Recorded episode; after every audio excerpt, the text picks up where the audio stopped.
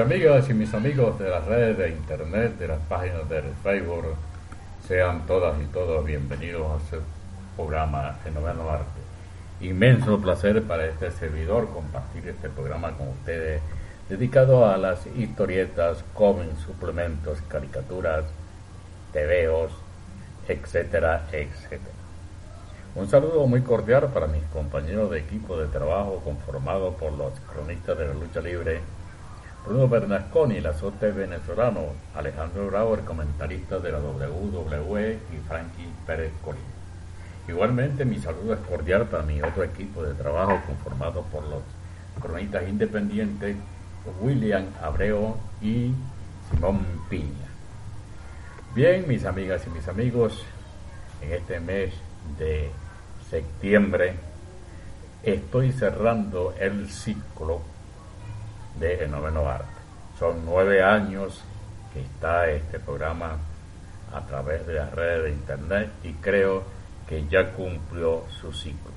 Sin embargo, este programa no va a desaparecer completamente, ya que he decidido fusionar tanto el noveno arte como la chamaca de oro y Cacha Cascán en un solo programa. Estos tres programas ya están cumpliendo nueve años de estar en las redes de Internet y a partir de la próxima edición los tres estarán fusionados en tres segmentos en un solo programa.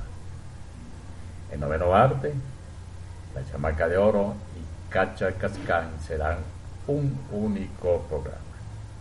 Durante muchos años he estado trabajando, nueve años he estado trabajando en el noveno arte he estado llevando a ustedes informaciones referentes a los cómics y a las historietas, que es una de mis pasiones.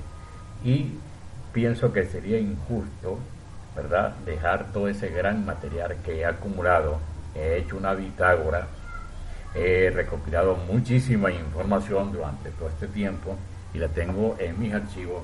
Y yo pienso que sería injusto que esta información quedara archivada y quedará en los programas que están en las redes de Internet. Por lo tanto, en la fusión de estos tres programas seguirá existiendo un segmento dedicado al noveno arte. Siempre ha sido una pasión para este servidor el noveno arte, aunque mi profesión ha sido la gastronomía. En mis tiempos libres me dediqué a estudiar dibujo, primero en la Escuela de Arte de Dibujo de Higueras Jiménez Muñoz, que está aquí en Caracas, en, el edificio SIN. Allí estudié cuatro años de dibujo, aprendí las técnicas del retrato, aprendí a trabajar con carboncillo, con quizás pasteles, con acuarelas, con eh, guache, con óleo, etcétera, etcétera. Luego paso a la Escuela de la Historieta de López y Acosta, eh, en donde el director era Julio César eh, López, conocido como Ayaco, que fue el creador del primer eh, superhéroe en las historietas en Venezuela, como lo fue el Capitán Guayana. Ayago, o sea, Julio César López, ya había publicado su historieta en el periódico eh, vespertino El Mundo. Había publicado ya su historieta, pero no la había publicado individualmente en una revista como era sus ideas. También había publicado ya la historia del petróleo y el magistral. Sin embargo, haciendo un esfuerzo inaudito, logró publicar en un, eh, en un formato apaisanado tipo águila una historieta de El Magistrado, pero no pudo publicar como era su deseo al capitán Guayana. Este quedó engavetado. Estudia aproximadamente seis años historieta con López y Acosta, adquiriendo los conocimientos necesarios referentes al guion, referente al movimiento de la figura, porque era algo que me entusiasmaba. Claro que estos estudios no eran todos los días, debo advertir. Las clases se hacían dos o tres veces a la semana en horario de dos horas por tandas. Entonces, por eso es que tardé tanto tiempo y como lo hacía como hobby, para mí era una satisfacción personal ir creando personajes de allá que siempre de pequeño me gustó crear personajes, aunque nunca había decidido llevarlo a través de los cómics y las historietas. Posteriormente paso a Estudios Sancho, en donde eh, bajo las órdenes de Sancho, Carlos Galindo, aprendí también a meterme e introducirme en el mundo del dibujo humorístico, de la caricatura, de los eh, dibujos eh, cómicos, como se dicen, y me gustó bastante mi estadía allí en Sancho, donde adquirí muchos conocimientos. Como le dije, ya tengo nueve años publicando muchas historietas a través de las redes de internet, lo que yo he dado en llamar mis cartones cómicos una cantidad inmensa de personajes. En el año 2008 empecé a dibujar mis primeros personajes de manera seria, como lo fue el abejín y el niní para un periódico comunitario. El abejín está basado en el chapulín colorado, pero por supuesto muy diferenciado del chapulín colorado para que no exista un fusil exactamente igual o sea una copia del chapulín colorado. Mientras el Chapulín Colorado es una persona adulta, torpe, es eh, un, héroe que siempre hacía las cosas al revés. El eh, abejín es un niño que también es un poco medio torpe y que a veces se le dificulta hacer las cosas bien porque, como dice el chavo, otro personaje del Chispirito, sin querer queriendo, metía la pata. En lo que se refiere al Nini, en realidad el Nini es mi expresión de lo que yo pienso de la política, aunque no soy político, respeto las tendencias políticas, no estoy ni con el oficialismo ni con la oposición, por eso creé el NINI para ser una voz eh, unilateral, imparcial, que en un determinado momento puedo expresar alguna crítica constructiva contra el oficialismo o contra la oposición. Eso es el NINI, que luego de estar en las redes de los periódicos comunitarios paso a hacerlo en las redes de internet, en donde junto con otros personajes, como los cronistas de la lucha libre, estos tres cronistas de lucha libre al principio eran tres personajes humorísticos de un formato eh, pequeño, basado en tres cabezas, que fue creciendo posteriormente a cuatro cabezas, cinco cabezas, hasta convertirse en personaje de seis cabezas donde se quedó estandarizado. Los primeros cronistas de la lucha libre eran, por supuesto, el azote venezolano, que ya el nombre le pertenecía a mi compañero Bruno Bernasconi, eh, Perseo Cas, un compañero que era de allí de Guatemala, con su personaje de Perseo Cas, entonces yo lo dibujaba junto con el analista, el cronista. Al principio era el cronista y el cronista no era más que una remembranza muy similar a el Nini. Eran muy parecidos estos dos personajes. Posteriormente, en el transcurso del tiempo, estos personajes fueron evolucionando. El cronista se convirtió en el analista y el analista se convirtió en un personaje enmascarado con diversas máscaras al principio era una máscara eh, amarilla con los el diseño del, del antifaz rojo, posteriormente pasó a ser una máscara azul que me diseñó mi amigo a través de una eh, un envío que me hizo un amigo, me, lo facilitó Vicente Rodríguez, entonces modifiqué ese diseño para convertirlo en el cronista enmascarado. Porque yo me anunciaba antes en mis programas de internet como el cronista, pero debido a que existía un cronista mexicano que creó cierta discrepancia entre las redes de internet, decidí dejar ese nombre de cronista y asumir el del analista.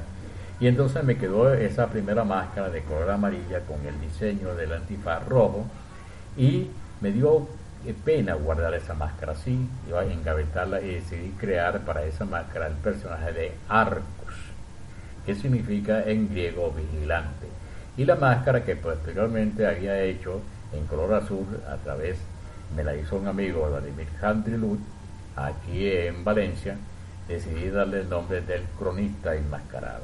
Posteriormente el analista eh, hago un diseño basado en un personaje de lucha libre como los el psicodélico una máscara plateada con una espiral en la frente, le quité la espiral de la frente, la dejé únicamente plateada con una para que no fuera confundida con la máscara de El Santo y le di el nombre de El Analista. Estos personajes, por supuesto, los he venido dibujando constantemente en la red, junto con otros personajes como el narcisista y otra serie de personajes que ahorita escapan de mi memoria. Estuve durante varios años, aproximadamente como ocho años, dibujando el personaje de mi compañero Bruno Bernasconi, el azote venezolano, y también de mi compañero Alejandro Bravo, el comentarista de la WWE.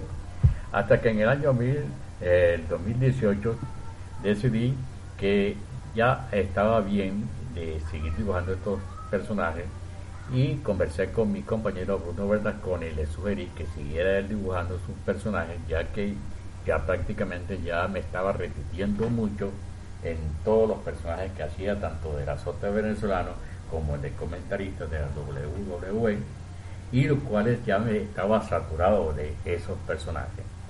Mi compañero Bruno Bernasconi, el azote venezolano, ha dibujado esporádicamente sus personajes del azote venezolano, no le ha dado la continuidad que yo esperaba que él le hubiera podido dar.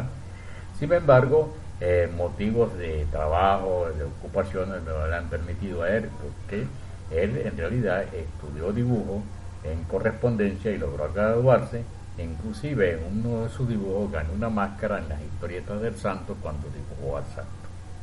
Por lo tanto, él tiene la paternidad de su personaje y lo está dibujando cuando eh, tiene la ocasión porque también está sufriendo las averías de las conexiones telefónicas. Referente también al personaje del comentarista de la WWE, mi compañero Alejandro Bravo, yo en una oportunidad hace años recuerdo de sugerir, él me pidió eh, eh, que le diera el nombre de alguna academia donde podía estudiar dibujo y yo le sugerí a Estudio Sancho. Creo que inició Estudio Sancho e inició estudiando allí. No sé en realidad si terminó o no terminó el curso completo, pero yo creo que está en capacidad de dibujar su propio personaje, cosa que hasta el presente no ha hecho. No sé en realidad los motivos. Pero mi compañero de los cronistas independientes, William Abreu, que no ha tenido ninguna formación educativa referente al dibujo, es auténtico, es un dibujante de, eh, historietas, de cómics, de caricatura, ingenuo, lo que se clasifica como un dibujante nice, tiene muchas ideas, también tiene muchas eh, ideas referentes a guiones, está haciendo sus propias historietas y pronto nos dará la sorpresa de subirla a las redes de internet, lo cual es un mérito notable para William, que al igual que Bruno Bernasconi y que este servidor estamos en una edad promedia los tres, aunque este servidor es un poco mayor que Bruno y también que William. Sin embargo, el mérito de William es que sin tener esos conocimientos académicos está haciendo las cosas con amor, con interés, porque es una pasión que siente William por esos personajes. Yo he tratado siempre de entusiasmar a mis compañeros, de inyectarle ese eh, inicio positivo para que luchemos todos por mantener las historietas en Venezuela. Lastimosamente mis compañeros de estudio, tanto eh, Juan Medina como Jorge y otros muchos otros, que en un principio se trataron de dedicar a los cómics y las historietas, posteriormente debido a las condiciones económicas decidieron dejar ese género para dedicarse a trabajar en artes gráficas, en diseño gráfico, en donde podían adquirir una mejor remuneración y por lo tanto ese empuje que ellos trataron de darle a la historieta se quedó en nada. También otro grupo de egresados de la escuela de historietas, creo que había uno que se llamaba Sammy Rodríguez, José Lara, eh, Jesús Torrealba, que le gustaba mucho el tipo de historietas eh, eróticos, y ellos fundaron una historieta que se llamó Comic Venezuela y creo que publicaron como 10 o 12 números. Este servidor conserva 10 números. Era una historieta en donde colaboraron muchos de las personas que habían estudiado dibujo en la escuela de la historieta y cada uno hacía dos o tres páginas y por eso entre todos ellos podían hacer una historieta de 33 o 34 páginas, los cuales duró un tiempo porque debido a el alto costo de producción y el papel que utilizaban era imposible seguir produciendo. Eso es lo que tengo entendido referente a las historietas de Venezuela en cómic, que en verdad en cada estilo de los dibujantes que participaban, aunque habían salido de la propia academia, todos de Cota tenían estilos completamente diferentes, influenciados por diferentes dibujantes que uno aprende a admirar en el transcurso de su estudio. Bien, esto ha sido un pequeño análisis de, acerca de lo que ha sido el noveno arte y como les mencioné anteriormente, este programa se cierra este ciclo, pero se empieza el ciclo de la fusión entre Cacha Cascán, el noveno arte y la chamaca de oro a partir de la próxima edición. Para mí ha sido un placer estar con ustedes, mi agradecimiento eterno y no me voy, solamente cambio de vehículo para estar con ustedes. Es habló su amigo Agus, Agustín Ramón Carrillo, el analista, y mi sinónimo como dibujante simplemente Agus. Hasta la próxima amigos.